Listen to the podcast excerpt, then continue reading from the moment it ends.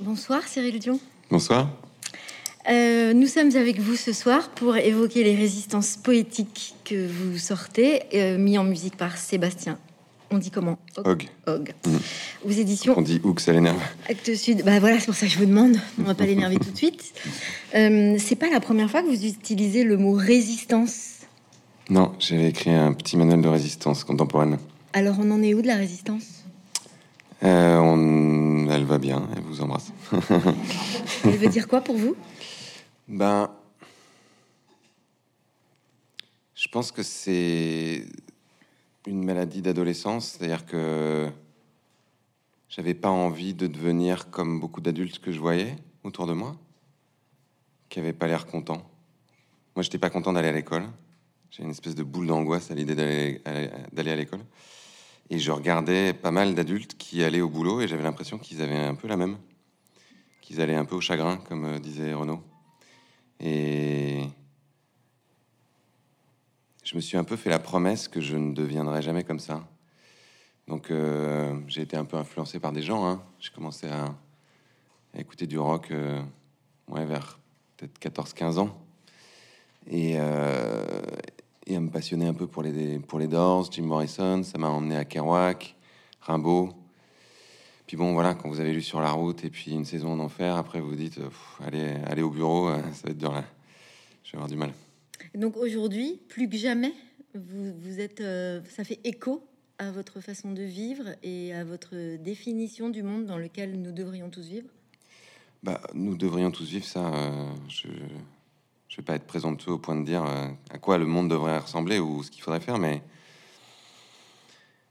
oui, en tout cas, ce, que, ce qui s'est passé dans ma vie qui était intéressant, c'est que ce qui s'est passé des trucs pas intéressants aussi, mais euh, c'est que que j'avais le sentiment d'effleurer, de percevoir quand j'étais adolescent, c'est-à-dire cette idée qu'il y avait un peu quelque chose qui cloche. D'une certaine manière, ça s'est concrétisé et pas du tout comme je l'imaginais. C'est-à-dire que cette espèce de carcan dans lequel il me semblait que beaucoup de gens étaient enfermés, ce truc qui sonnait un peu faux, cette espèce d'injonction à aller travailler, on ne sait pas trop pourquoi, pour gagner de l'argent, pour gagner sa vie. Finalement, c'est quand même quelque chose qui, enfin, dont les, causes ressemblent beaucoup aux causes de la crise écologique. Aujourd'hui, si on en est arrivé au point où le climat se dérègle, où euh, les espèces sont en train de disparaître, où euh, on a dépassé 6 des 9 limites planétaires, c'est bien parce que on a réduit la vie et la société à une sorte de machine économique qui transforme du, du capital naturel en capital financier. Et ça fait pas si longtemps que ça que j'ai mis les choses en relation en me disant, ben oui, j'avais raison, il y a vraiment quelque chose qui cloche. Oui, parce que vous dites euh, non, mais en fait, j'imagine pas forcément un monde complètement comme ça. En même temps, quand on regarde tout ce que vous avez fait, vous avez envie de le pousser un petit peu, ce monde, vers une évolution différente. C'est pas que j'ai envie, c'est que j'ai l'impression qu'il n'y a pas vraiment de choix. À partir du moment où euh, on sait que la façon dont on est en train d'habiter cette planète nous met en danger, nous, met en danger tout un tas d'espèces et met en danger la vie de façon générale, si on n'est pas complètement con, il y a un moment on se dit il faut faire quelque chose. Alors après, euh, on peut ne pas le savoir, on peut être dans le déni, on peut... euh, mais il y a un moment là, on, on va plus vraiment avoir le choix. Donc euh, ça, c'est une autre maladie d'adolescence, c'est que comme j'avais, et même d'enfance, comme j'avais le sentiment de J'aimais pas trop l'enfance parce que il me semblait que c'était un moment où j'avais euh, vraiment pas de prise sur le monde. On décidait pour moi tout le temps. Donc j'avais hâte moi d'être adulte pour pouvoir euh, faire comme j'avais envie. Et puis en fait, quand on est adulte, on se rend compte que c'est pas si simple que ça. Et donc ce besoin d'avoir une prise sur les choses, c'est-à-dire de, ne pas les subir, de- d'en reprendre le contrôle, la responsabilité et tout ça, c'est aussi quelque chose qui me travaille. Parce que vous en êtes devenu acteur, pleinement acteur. Comme vous le dites, on ne peut pas faire semblant, ok. Mais il y a des gens, et c'est ce qu'on ressent dans la lecture de votre livre, vous soulignez quand même entre les lignes le fait qu'il y a beaucoup de gens qui subissent en se disant Ah, ce serait bien que je fasse, et puis vous, vous dites une chose assez intéressante. Vous dites, bah, finalement, on s'est habitué à un récit de la normalité qui est complètement absurde. Mhm.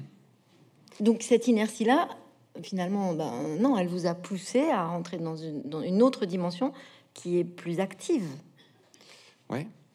Et puis, euh, cette dimension active m'a ram- m'a ramené à un autre endroit qui est l'endroit du récit, justement. En me posant la question de pourquoi est-ce que tout le monde euh, avance de façon comme, comme pourquoi est-ce qu'on avance comme des somnambules d'une certaine manière vers, la, vers, vers, vers le gouffre? Et il me semble que ça a quelque chose à voir avec euh, le récit dans lequel on vit, la représentation du monde qu'on s'est forgé à travers de grands récits et à travers euh, des médias, des films, des livres, euh, une éducation à l'école, la publicité, la télévision. Donc aujourd'hui, je passe aussi beaucoup de temps à essayer de regarder comment on peut déconstruire ce récit et comment on peut placer quelques jalons d'autres récits qui nous projettent dans une autre représentation du monde. C'est un peu, si je veux être schématique, c'est un peu passer de Descartes à Baptiste Morisot, Descartes, c'est on est maître et possesseur de la nature, et Baptiste Morisot, on est, dit on est des vivants parmi les vivants. Bah, c'est deux représentations du monde qui sont qui sont vraiment totalement différentes et qui conditionnent ensuite des relations culturelles, des relations euh, politiques, économiques, qui n'ont rien à voir. Vous dites, alors pas dans ce livre, mais euh, pareil, d'autres moments, voilà. Euh, part. vous, vous évoquez Nancy Houston, qui, qui dit finalement, on- nous sommes une espèce fabulatrice, et donc euh, la- le problème, la question, c'est vraiment la question du récit. Qu'est-ce qu'on on raconte? Comment on peut s'appuyer dessus? Et donc, ça rejoint ce que vous êtes en train de dire. Ça passe par quoi un autre récit, une autre façon de dire Par la création? Pas forcément, enfin par la création au sens large du terme, mais pas forcément des, œuvres en tout cas. Euh, ce qui est intéressant avec les récits, c'est justement cette idée que ça, ça n'est pas délimité à un champ particulier. C'est-à-dire qu'on a tendance à croire que raconter des histoires, ce que dit Nancy Houston, c'est raconter des histoires pour les êtres humains, c'est vraiment notre façon d'être au monde. On passe notre temps à faire ça.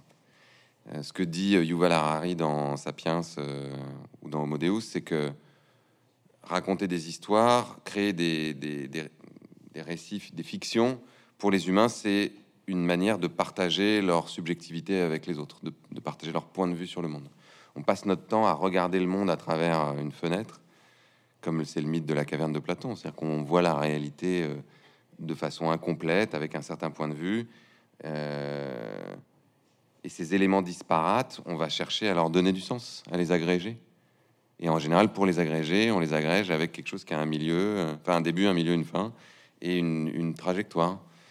Et cette trajectoire de sens-là, elle est, elle est fictionnelle, au sens où euh, l'objectivité euh, totale n'existe pas. C'est toujours un point de vue sur le monde. Et les histoires nous servent à partager ce point de vue. Et parfois, les histoires deviennent suffisamment largement partagées pour que ce point de vue devienne une norme. C'est ce qui s'est passé quand même avec les, je sais pas, avec les grands récits religieux. C'est quand même fascinant de voir qu'à un moment, euh, un récit qui est extrêmement minoritaire, qui est euh, euh, au Moyen-Orient, dans une toute petite zone géographique, rencontre l'histoire, c'est-à-dire rencontre l'Empire romain, qui en fait la, religion officielle après avoir persécuté les, premiers chrétiens. Et, à partir de là, ce récit devient une sorte de norme qui s'impose et qui conditionne euh, la, la relation des hommes avec les femmes, euh, la nourriture, euh, les rites, la relation à l'argent, la, la relation à la transcendance, donc à la mort, donc à la vie, alors que c'est une histoire. Alors, justement, cette histoire, vous la racontez à travers euh, ce livre-là, mais à travers beaucoup de champs créatifs différents, puisque vous avez beaucoup de métiers, finalement, Ouais. qui se rejoignent tous à cette même colonne vertébrale, dont l'objectif est, est quoi? De participer à réinventer un nouveau langage, comme dirait euh, Rimbaud? Peut-être. Je m'étais jamais euh, formulé les choses comme ça, mais euh, merci de, de faire cette proposition. Euh,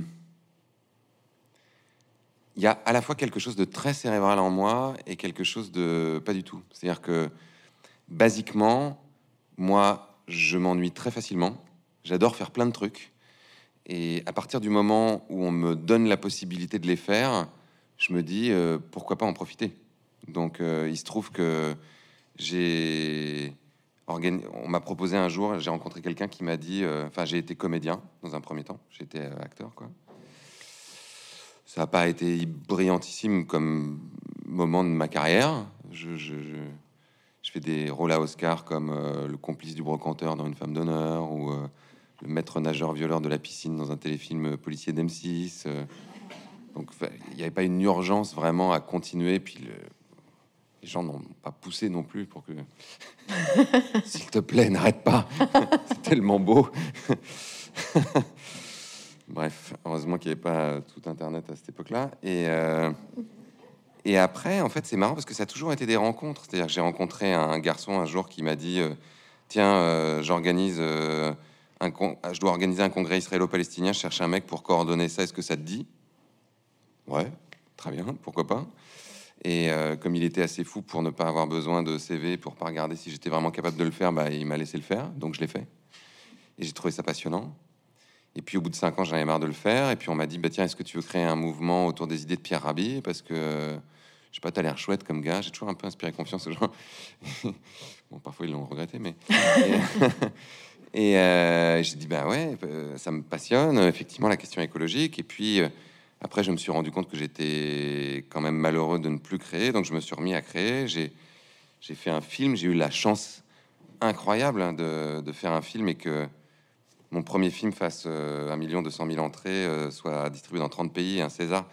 Et donc, du coup, bah, après, c'était plus facile de faire autre chose. Parce qu'après, les gens se disaient, bah, du succès, ce garçon, il peut proposer d'autres trucs. Et c'est ça la vision poétique du monde? C'est ça la résistance poétique? C'est une forme de curiosité, d'ouverture à ce qui se présente? Je sais pas si c'est que ça, mais en tout cas, le, le fait de jamais se. Pour moi, la résistance poétique, c'est ne jamais se résigner à vivre une vie d'esclave, à vivre une vie qu'on ne voudrait pas vivre, que quelqu'un a choisi pour vous et qui vous a mis un collier sur le cou et qui vous oblige à faire quelque chose que vous ne voulez pas faire. Et dans une certaine mesure, je pense que notre société a créé une forme d'esclavage moderne, même si on peut se dire qu'on est beaucoup mieux loti que beaucoup de gens dans le monde, et c'est vrai, que euh, pour une partie d'entre nous, on, a quand même un espace de choix, un peu, plus ou moins grand, en fonction de là où on est, en fonction de ce que nos parents font, en fonction de l'argent qu'on a, en fonction de ce qui se passe pour nous à l'école, est-ce que ça marche pour nous l'école ou pas, est-ce que ça nous correspond, en fonction des rencontres qu'on fait, bon. Mais tout ça est quand même un peu contraint pour essayer de nous faire rentrer dans un goulot d'étranglement où il faut travailler. je ne sais pas si je suis le seul à avoir été un peu euh, effaré de cette nouvelle devise là que le gouvernement euh, a trouvé travail, ordre, progrès, qui rappelle quand même un truc un peu nauséabond du passé. Enfin, je sais pas pour vous, mais moi, ça m'a quand même curieusement rappelé ce moment de l'histoire qu'on aimerait bien oublier. Euh, bah, si c'est ça la proposition, travailler, l'ordre, hein, pas que ça dépasse. Vous voyez mes cheveux, moi j'aime beaucoup l'ordre, surtout euh, au cordeau, et le progrès tel que on l'a défini. Alors pour l'instant, euh, en tout cas venant de ce gouvernement, je ne crois pas qu'il y ait une remise en question profonde du progrès. C'est-à-dire que ça veut dire le progrès tel qu'on l'a défini jusqu'à maintenant.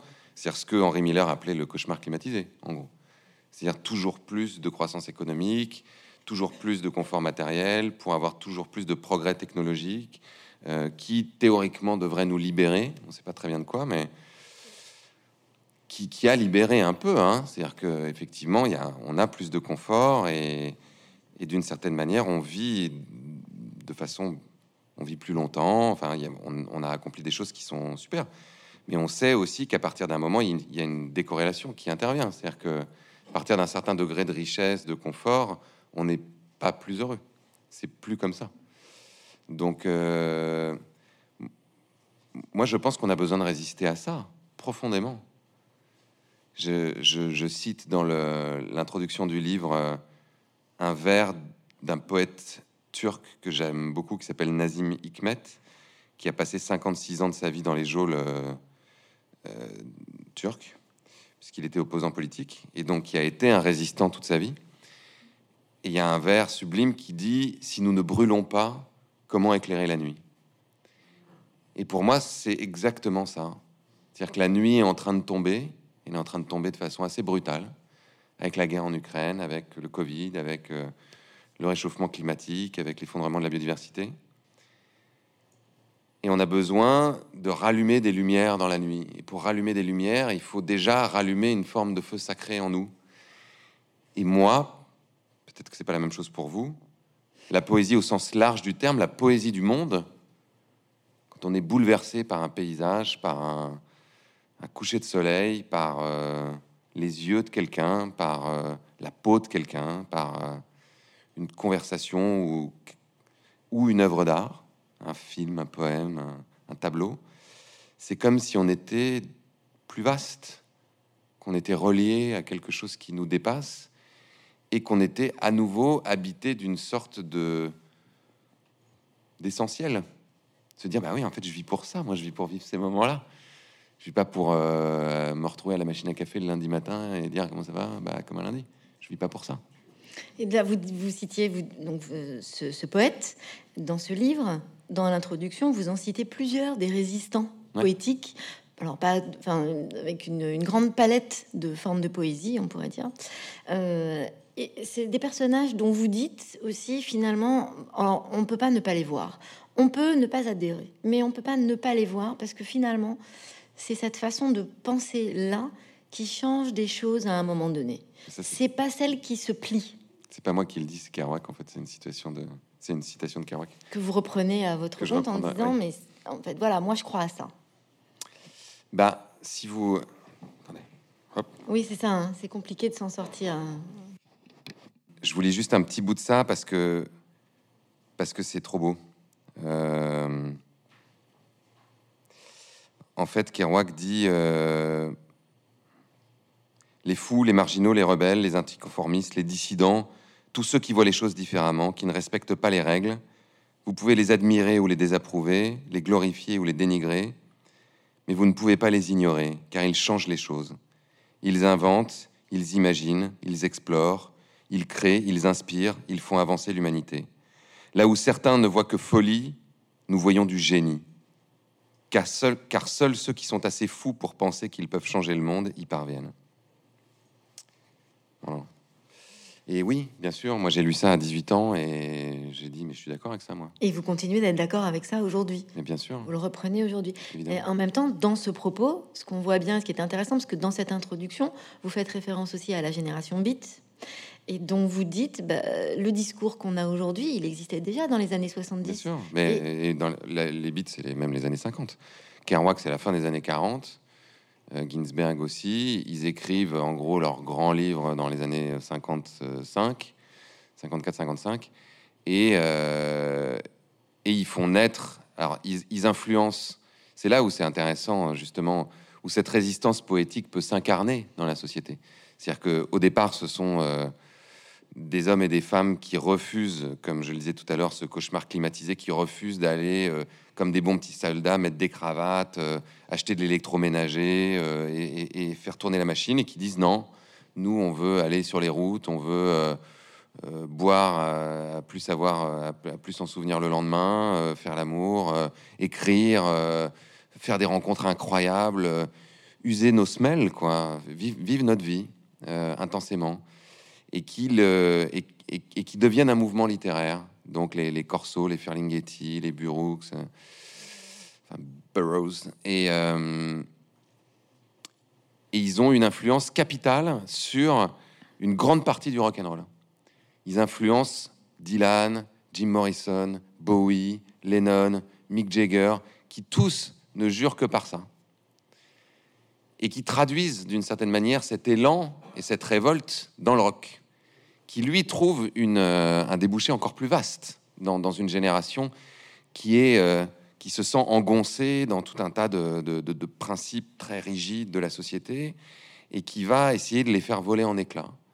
et qui va donner naissance à un autre mouvement qui va être le mouvement hippie, le mouvement Flower Power avec Woodstock, avec Hendrix, Jefferson Airplanes et tout ça. Bon, euh, le Summer of Love, tout le moment psychédélique. Et tout ça porte des valeurs qui sont incroyablement proches de, ce, qui a ressurgi ces dernières années. L'écologie, le féminisme, la fin de la ségrégation, l'égalité, une forme de justement de recherche de sens, de on n'en peut plus de ce monde matérialiste et on veut autre chose. Il faut quand même se souvenir qu'en 1970, aux États-Unis, a lieu le premier jour de la Terre et il y a 20 millions d'Américains dans les rues. Mais c'est ce que j'allais vous dire, en fait, dans les années 70, qu'on voit bien, ce que vous racontez là, c'est que ça, ça rassemble un nombre incroyable de gens. Alors, qu'est-ce qui s'est passé? Comment se fait-il que il n'y pas que cette force-là, à un moment donné, n'ait pas euh, réussi à avancer dans un sens qui fasse qu'on en est où on en est aujourd'hui? Il s'est passé une contre-offensive, en fait, en règle, une, une contre-offensive euh, libérale qui euh, a eu vraiment son apogée dans les années 80, qui a été mûrement pensée, enfin, je veux dire, idéologiquement, pour faire progresser des idées ce que Naomi Klein explique très bien, par exemple, dans la stratégie du choc. Euh, c'est très bien décrit aussi sur le volet du changement climatique, par exemple, dans un livre qui s'appelle Perdre la Terre de Nathaniel Rich, qui est grand reporter pour le New York Times, et qui explique que dès les années 70, toutes les grandes euh, multinationales, et particulièrement pétrolières, et une, immense majorité des gouvernements, savent pertinemment que le réchauffement climatique existe, euh, savent pertinemment les conséquences que ça pourrait avoir, et décide sciemment, dans un premier temps, de faire des études préparatoires pour voir quelles pourraient être les conséquences et donc euh, ce que ça pourrait avoir comme impact sur leur business. Et quand ils ont les résultats de ces études, de payer des études contradictoires pour semer le doute dans l'opinion, empêcher l'action politique et retarder finalement le, une espèce de basculement euh, de, la société vers euh, d'autres formes d'énergie, vers plus de sobriété. Et tout ça, c'est fait de concert avec oui, avec, euh, si on veut être hyper schématique, euh, avec euh, Wall Street, avec une espèce de, récit triomphant de gagner beaucoup d'argent, les Golden Boys, justement le consumérisme débridé. Et c'est fou, là encore, si on parle de poésie, si on parle de culture, à quel point toute la culture des années 80 est allée dans ce sens-là? Et aujourd'hui, on n'est pas un peu quand même aussi dans un schéma qui y ressemble? On n'a pas bah, aujourd'hui ce, qui est intéressant, c'est que je trouve qu'il y a une, espèce de, polarisation, c'est-à-dire qu'on retrouve des éléments de ce qu'il y avait dans les années 60-70, euh, euh, avec justement tous ces mouvements, toute cette jeunesse euh, qui allait dans les rues, Greta, des, nouveaux poètes, poétesses, je pense à, Kate Tempest ou à, ou à, Amanda Gorman ou et même dans la, dans la musique, il est en train de ressurgir quelques trucs dans la littérature, dans le cinéma. Bon. Et puis, il y a euh, voilà, Instagram, euh, les influenceurs, les influenceuses, c'est ça qui Dubaï. Euh. C'est ça qui fait qu'aujourd'hui, vous avez plus de, de croyances dans la, dans la possibilité, dans le fait de voir une possibilité d'aboutir à quelque chose de plus concret. J'ai pas de croyance et je sais pas à quoi on aboutira. Je sais juste qu'il y a une sorte de bataille culturelle à mener en tout cas, moi, je le perçois comme ça. Et j'ai envie de contribuer à ça. Parce que euh, je crois profondément que ce monde est. Ce monde consumériste et ce monde de, qui veut nous réduire à des producteurs consommateurs est, d'une tristesse absolue et, et dangereux. Et qu'il est en train de rendre potentiellement et progressivement une partie de cette planète inhabitable et que je, ne sais pas qui peut vouloir ça. Vous parlez des réseaux sociaux, alors il y a ça qui a changé entre les années 70 et maintenant. Il n'y a pas que ça. En lisant votre livre, qui a donc des images aussi, puisque vous nous invitez à lire le monde, pas seulement avec des mots, mais aussi avec des artistes, euh, donc euh, des, images, des photos, euh, des créations, et puis du son, puisqu'il y a de la musique. Dans ce livre, il y a un QR code, puisqu'on, en fait, tous ces poèmes, on peut les entendre. Et la réflexion que je me suis faite dans ce livre, c'est que il y a Ernest Pignon Ernest, il y a JR, il y a Prune Nourri, qui sont des artistes, il n'y a pas que, qui sont des artistes qui font des choses en très grand format. Mhm. Et ça n'est pas sans rappeler quelque chose que vous-même vous avez souligné dans une de vos conférences, c'est-à-dire les affiches géantissimes au Japon, à New York ou aujourd'hui en France sur les Champs-Élysées, sur les devantures de Vuitton, euh, Mhm. qui sont elles-mêmes XXL. Ça veut dire quoi que Est-ce que ça veut dire que depuis les années 70, ce qui a changé, c'est que finalement les artistes emboîtent le pas aussi des, des- des mêmes méthodes pour se faire entendre? Ça veut dire qu'il y a un... que cette bataille culturelle, elle a lieu dans l'espace public. Aujourd'hui, l'espace public est saturé de messages publicitaires partout, au point que je sais plus combien c'est, mais je crois qu'on on serait soumis à quelque chose de l'ordre de 15 000 messages publicitaires, toutes formes confondues par jour. Vous vous rendez compte? C'est un cauchemar. mais non, mais c'est du délire. Et donc, évidemment, on est, euh, on est plongé dans, ce, dans cette espèce de relation au monde qui nous pousse à acheter, qui nous fait nous sentir tout le temps incomplets et qui, du coup, nous, nous oblige à aller travailler, à faire des crédits parce que si on veut pouvoir continuer à acheter, il va bien falloir faire ça. Et là, la proposition inverse, c'est de dire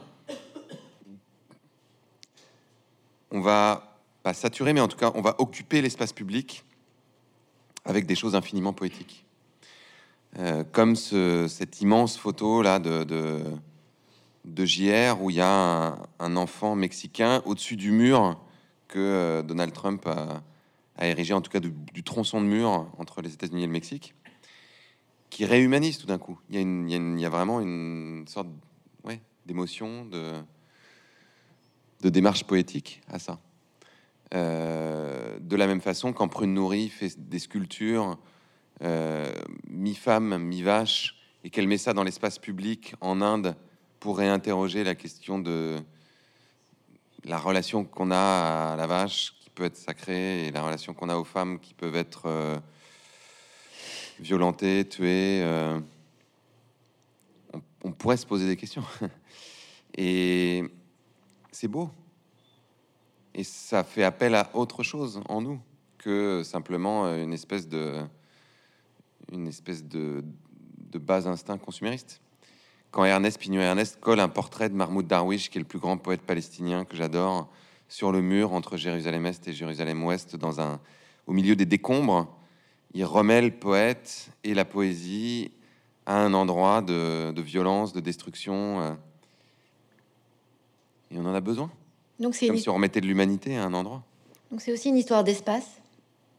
Ouais, bien sûr, d'espace mental, d'espace physique, euh, d'espace intérieur.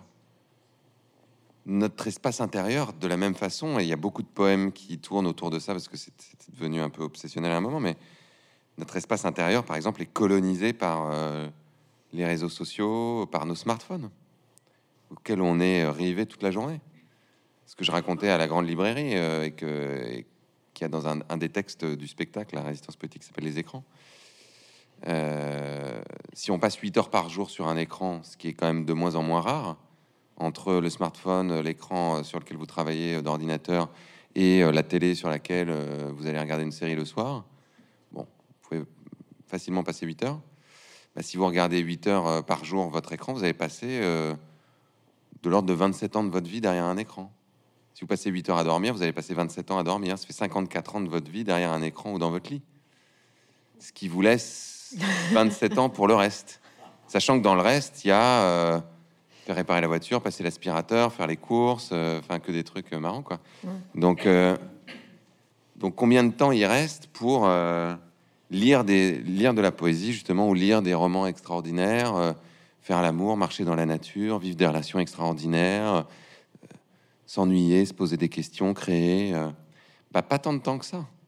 Donc la résistance, elle est aussi à cet endroit-là, c'est-à-dire euh, résister à cette espèce de colonisation. Ce qu'on appelle l'économie de l'attention dans les réseaux sociaux, c'est euh, ce à quoi ces ingénieurs ont été payés pour qu'on reste un maximum de temps, qu'on soit complètement accro grâce à tous ces mécanismes de scroll, de, récompense avec les likes et tout ça. bon, bah, c'est une, bagarre, quoi. Je veux dire que quand ils disent qu'il y a une économie de l'attention, c'est-à-dire qu'il il faut arriver à retenir votre attention. Donc, c'est une forme de résistance de dire non, je reprends du temps, je reprends de l'espace mental, je reprends de l'espace physique autour de moi, je reprends de l'espace dans ma vie par rapport à mon activité professionnelle pour y mettre ce que je veux, pas pour y mettre ce qu'on essaye d'y enfourner de force. Il y a un autre mot qui revient régulièrement dans vos activités créatives, c'est le mot demain. En 2016, quand vous avez ah sorti votre livre, euh, votre film, pardon, euh, Le Monde évoquait votre film comme un phénomène de société. Il en est où ce phénomène de société? Euh, bah, Il n'en est pas vraiment là où j'aime. Enfin, on, espérait que le monde change plus. Moi, j'aurais adoré que demain soit déjà complètement démodé. Qu'on regarde ça en se disant, bah, on connaît déjà tout ça, on le fait. Et en fait, euh, bah, maintenant, il est sur Netflix et euh, il est dans le top des documentaires et il y a plein de jeunes qui le regardent parce que c'est pas du tout démodé. Donc c'est problématique.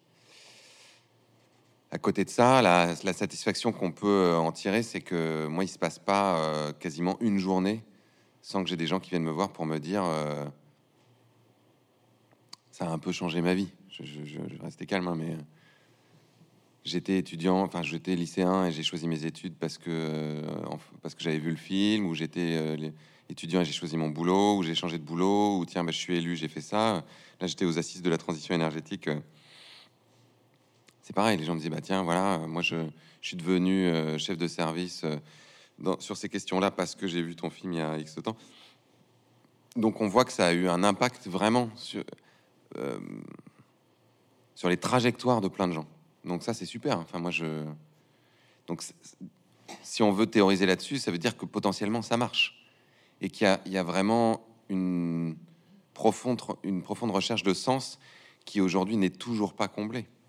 Et je pense que c'est le seul truc qui peut être plus puissant justement que cette proposition de toujours plus d'argent, toujours plus de confort. Euh, c'est d'être plus heureux, de trouver plus de sens, de se sentir utile et de faire ce qui nous passionne. Mais nous traversons une crise de l'imaginaire? Ben oui. En tout cas, il y en a qui le disent. Je sais que Rob Hopkins, qu'on avait interviewé dans Demain, justement, il a écrit un bouquin à Chacte Sud qui, euh, qui s'appelle Essie, enfin, qui en anglais s'appelle From What If to What Is. Euh, et lui, dit qu'on traverse une énorme crise de l'imagination et qu'on a justement de plus en plus de mal à se représenter le monde autrement que comme il est déjà aujourd'hui. Et que si on peut pas imaginer un monde différent, ça va être assez compliqué de le construire. Pas d'imagination, pas d'avenir. Bah, c'est un peu pas de droit, pas de chocolat, mais. Euh, c'est ça. En tout cas, une, une, beaucoup plus grande difficulté à construire un avenir euh, différent. Là, si vous regardez les films qui parlent de l'avenir, la plupart du temps, euh, c'est des films euh, très dystopiques. Donc on a juste euh, poussé les curseurs du présent en se disant bah il y aura de plus en plus de technologies, de plus en plus d'intelligence artificielle, donc des robots vont contrôler les humains, ou alors il y aura de plus en plus de crises écologiques, donc il y aura plus d'eau, il fera trop chaud, bon, tout le tout le truc qu'on qu'on voudrait pas qu'il se passe. Mais ça c'est ce que disait aussi Rob dans Demain. Où sont les films qui essaye d'imaginer un avenir où on s'en serait sorti? Donc on traverse, nous traversons une crise de l'imaginaire parce que nous traversons une crise de la sensibilité? Euh, sans doute. C'est vos mots, hein c'est pas les miens. Je sais, je sais. c'est ce que dit, euh, c'est ce que dit Baptiste Morisot, en tout cas. Lui, il dit qu'on nos sens se sont émoussés et que notre relation au monde est devenue de plus en plus distante et elle est de plus en plus distante aussi parce qu'elle elle a lieu avec une forme d'intermédiation euh, des écrans. Et moins vous passez de temps à créer des relations avec euh, le vivant, au sens général du terme, moins vous vous attachez à lui, moins vous le connaissez, moins vous avez envie de le protéger, et donc moins vous vous vous souciez du fait qu'il disparaît. Et c'est vrai que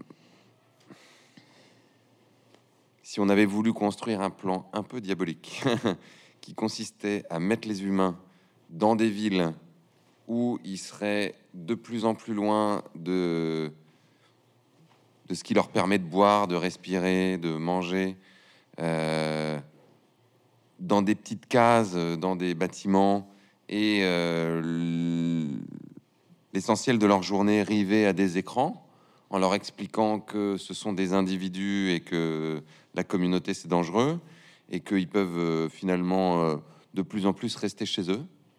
là, j'ai des copains qui enseignent à Sciences Po qui me disent il y a certains cours, c'est du délire, c'est-à-dire que les étudiants viennent plus, parce qu'ils sont ils ont pris l'habitude d'être en distanciel. J'ai un copain de ma fille comme ça qui fait médecine. Euh, euh, on était en vacances une semaine ensemble là et il faisait tous ses cours, donc il les regarde euh, en, en c'est des visios, enfin c'est enregistré, c'est des vidéos. Il les regarde en x2, comme ça le mec qui parle plus vite, ça va plus vite. Je prends des notes. Je dis mais du coup tu vas pas en cours? Non. Je suis bon d'accord. Donc il va pas en cours tu peux rester chez toi pour regarder des films. Maintenant, tu n'as plus besoin d'aller au cinéma. Tu peux commander à manger. Euh, éventuellement, tu peux même euh, ne pas aller chez le médecin parce que maintenant, tu peux faire des, des visio consultations. Bon, bah, super. Reste chez nous. On a des, on a des écrans et puis c'est bien. on a des applis, quoi. et donc, si on avait voulu inventer un truc qui nous empêche justement de, de ressentir ce qui est en train de se produire dans le monde vivant, on n'aurait quand même pas fait mieux. C'est quoi la différence pour vous entre optimisme et utopie? Bah, L'optimisme, euh, ça me paraît être un truc un peu euh, autoconstruit, c'est-à-dire genre, euh, genre je m'auto-persuade que ça va aller, ça va aller. Alors que l'utopie, c'est pas ça. L'utopie, c'est se dire qu'il y a quelque chose qui peut exister qui n'existe pas encore. Et donc, c'est pas de l'optimisme, ça, c'est presque plus un jaillissement créatif de se dire c'est le, lieu dans lequel euh, on pourrait faire advenir euh, ce qui n'a ce qui n'est pas encore advenu. C'est ça aussi que vous touchez du doigt, c'est euh, la nécessité du collectif pour y parvenir. Quand vous dites, ben, finalement, les enfants ne se déplacent plus, les adolescents ne se déplacent plus pour aller en cours. Quand dans votre livre, en introduction, vous... Je dis pas les, hein, je dis qu'il y en a, il y en a plein. Je ne vais pas généraliser, mais. Euh, quand, en introduction, quand vous prenez les gens par la main pour leur dire bah, allez-y, euh, ça veut dire quoi? Il faut un accompagnement maintenant pour réapprendre le collectif? C'est possible, oui. Mais c'est pas qu'il faut du collectif pour y arriver, c'est que de toute façon, enfin, nous sommes liés les uns aux autres, nous sommes profondément interdépendants.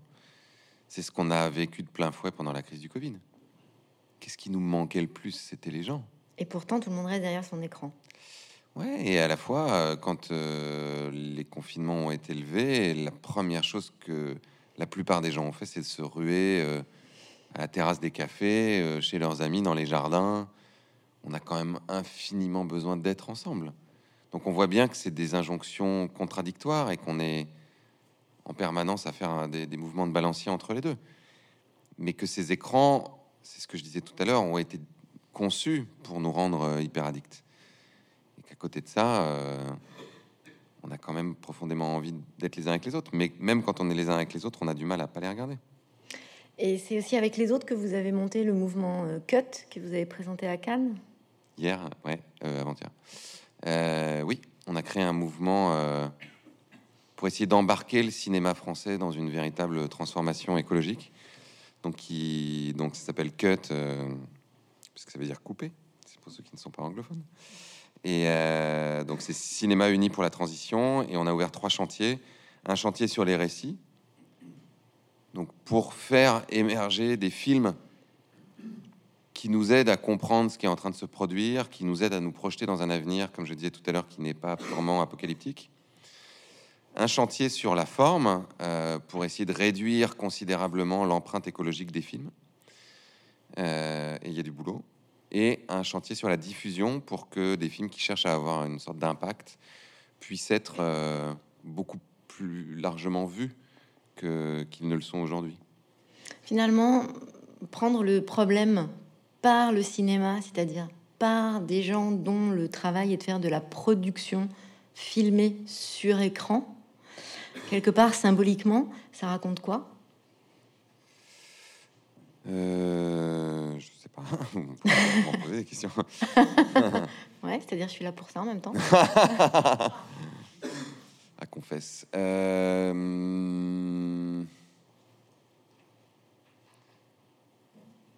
Pour moi, en fait, les d'une certaine manière, les acteurs et les actrices, c'est un peu les, c'est un peu les dieux de l'Olympe d'aujourd'hui. C'est-à-dire que dans un monde qui s'est largement désacralisé, mais qui a besoin de rituels et qui a besoin aussi de figures auxquelles s'identifier. Vous savez quand même que l'histoire des saints là, c'est-à-dire qu'il y ait un saint pour chaque date du calendrier, c'est quelque chose qui a été euh, mis en place parce que euh, c'était trop violent de passer euh, du jour au lendemain du monothéisme, enfin du polythéisme, pardon, au monothéisme. Donc c'était une façon de garder un peu ce truc de il y a un dieu de la rivière, il y a un dieu du ciel, il y a un dieu des pierres. Et donc on a mis des saints partout. Et ces saints avaient une fonction, tout comme justement le, dieu de la forêt, qui était une fonction d'identification. Euh, c'est tout le truc de la mythologie, de la mythologie grecque ou de la mythologie romaine. Ce sont des histoires, ce sont des récits qui, euh, qui tâchent de, de, de, nous permettre de nous projeter, encore une fois, de nous identifier, de, de, construire des choses dans, nos représentations du monde. Bah, il me semble aujourd'hui que plus que tous les arts, le, cinéma, le cinéma et les séries, bon, jouent cette fonction-là. Et que s'il y a une telle adulation pour les acteurs et les actrices, et euh, Dieu sait que j'en connais et que c'est du délire. Hein. moi, je sais que quand je suis avec Marion euh, Cotillard, par exemple, la façon dont les gens se comportent est absolument ridicule. J'ai envie de leur dire, mais elle, a, elle est pas prix Nobel de la paix. Hein. Enfin, elle a, sauvé la vie de personne. Euh, c'est juste une actrice, quoi. Et euh, pour moi, c'est lié à ça. C'est lié au fait que ce sont, ce sont des images aujourd'hui. Ce sont des, ce sont des récits à eux tout seuls dans lesquels on se projette. Donc, si on veut agir sur la psyché collective et si on veut orienter euh, d'une certaine manière le, monde, euh, je, pense que le, le cinéma, les séries, la télévision, enfin, ce qu'on a du mal à appeler la télévision maintenant, parce que c'est un truc plus vaste, mais est un des outils les plus puissants. Et d'ailleurs, c'est comme ça que ça s'est passé. Enfin, je veux dire, à, la fin de la Première Guerre mondiale, les, les, Américains ont fait ça. Ils ont répandu l'American Way of Life dans le monde entier grâce au cinéma, à la télévision, à la publicité. Euh, ils ont négocié dans les, accords du plan Marshall euh, de disposer de 60% des droits de diffusion dans, les cinémas euh, européens en échange des milliards qu'ils investissaient pour la, reconstruction du continent. Et ils ont justifié ça auprès du Congrès américain en disant que le cinéma était une arme contre le communisme. les nazis ont fait ça aussi des films de propagande délirants. En 43, il y a eu un milliard d'entrées au cinéma en Allemagne. Euh, en France, aujourd'hui, on est de l'ordre de 200 millions. Donc, euh, il faut se rendre compte quand même à quel point euh, ça a un impact phénoménal. Je, citais là dans le, petit manuel de résistance contemporaine une, étude qui a été faite sur la perception que les gens ont depuis entre 1945 et nos jours, en gros, sur qui a été déterminant pour gagner la Deuxième Guerre mondiale On posait cette question aux Français, aux Allemands et aux Anglais. Euh, en 1945, euh, une grande majorité des Allemands, des Français euh, et des Anglais disaient les Russes. en 2015, une immense majorité des Français et des Allemands disent les Américains et les Anglais disent les Anglais. Bon, ça c'est normal. et pourquoi? Parce que entre les deux, un nombre incalculable de films ont été produits, tournés, montrant les Américains comme les grands libérateurs, les sauveurs de l'Europe, alors qu'ils sont arrivés quand même assez tard et qu'ils étaient assez peu comparés euh, aux troupes qui ont été mises en, dans la bataille par les Anglais et encore plus par, par les Russes. Et, euh, et ça a complètement transformé notre, euh, notre perception de l'histoire. Et donc, ce sera ma dernière question parce que malheureusement, ça passe un peu trop vite. Euh, là, en fait, cet exemple que vous venez de citer, euh, j'invite tous les gens qui sont en train de nous regarder à regarder une des conférences que vous avez données à Arles sur l'image et dans lequel vous reprenez en détail ce que vous venez d'évoquer. Qui est sur mon site internet si vous voulez chercher. Voilà, qui est une, une conférence aussi sur le décryptage des images. Euh, et dans laquelle vous revenez sur un point très important, sur lequel je vous invite à réagir aujourd'hui, qui est la grande différence entre le récit et la réalité. Vous prenez pour exemple euh, le film Les dieux sont tombés sur la tête, où vous montrez comment une même information est lue de façon différente selon euh, l'endroit où on se trouve, la culture qu'on a, etc. Ok. En, en faisant aujourd'hui un livre de poésie, et ce n'est pas le premier que vous signez, l'objectif euh, est aussi celui-là, c'est-à-dire d'inviter à quoi? La prudence, la relecture de la réalité, une plus grande, un plus grand intérêt pour aller chercher l'information ailleurs, à quoi? C'est une invitation à, kiffer d'abord. non, c'est vrai. Bah, on a fait un disque, quoi. Enfin, moi, ce que j'adorerais. Et un spectacle, pardon. On a fait un spectacle, un livre et un disque. Ce que j'adorerais que les gens fassent, euh, vous par exemple, si vous voulez, c'est déjà de mettre un casque et de, se mettre le, disque d'un bout à l'autre, de fermer les yeux et de se laisser embarquer dans, quelque chose qui va vous éventuellement vous toucher, éventuellement vous, euh, vous bouleverser, éventuellement vous, vous endormir, je sais pas, vous faire voyager, mais que vous soyez pas complètement les mêmes après qu'avant. Donc à, changer le rapport au temps S'arrêter C'est pas si intellectualisé que ça, je crois, dans un premier temps. C'est arriver à... Enfin, si, si c'était changer le rapport au temps, en tout cas, c'est revenir dans une forme de présent. Parce qu'il n'y a que le présent qui existe, dans tous les cas. Et que c'est le meilleur moyen de d'être moins anxieux, d'être moins malheureux, et de se relier à ce qui peut nous donner de la force. Donc là, on a, on a essayé de créer un projet multi-artistique pour que, à travers plein de canaux différents, l'art contemporain, euh, la musique, la poésie, le spectacle vivant, on puisse se relier à une forme d'essentiel qui nous, qui nous interroge et qui nous donne de la force pour, euh, pour entrer en résistance. Merci Cyril Dion. Merci à vous.